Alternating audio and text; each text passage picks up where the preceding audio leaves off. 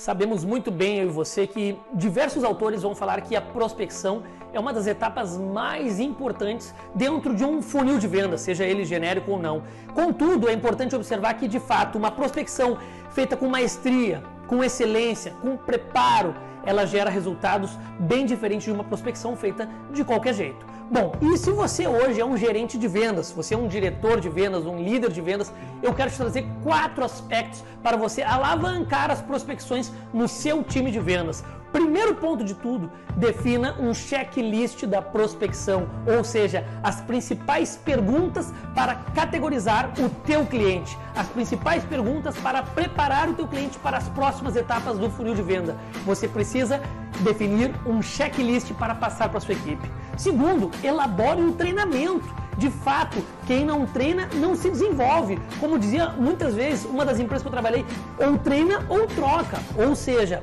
o talentoso ele vai perder, sabe para quem? Para o esforçado que treina. Então você precisa elaborar um treinamento sobre prospecção.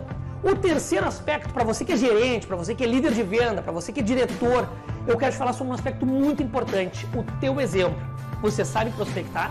Você está querendo que a sua equipe melhore a prospecção, mas e você como líder, de fato, sabe prospectar melhor os seus funcionários? Você tem capacidade, habilidade, competência de prospectar? Se você tem, faça ao vivo, ou seja, escolha 5, 10 clientes e chame todo o seu time, fique em silêncio e prospecte na frente deles ao vivo, mostrando que você segue o checklist, mostrando que você segue o roteiro, mostrando que você usa as técnicas de gatilho mental, técnicas de persuasão, técnicas avançadas de venda para categorizar aquele cliente e demonstre com o teu exemplo que você sabe prospectar. E o quarto exemplo para que de fato você possa aumentar o resultado na prospecção do seu time, faça o seguinte: coloque o seu time para prospectar ao vivo um por vez e todos avaliam.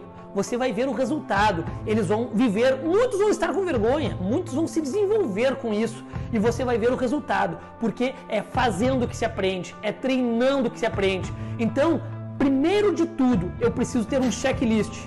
Depois eu preciso elaborar um treinamento. Depois eu preciso prospectar na frente dos meus colaboradores, funcionários do meu time.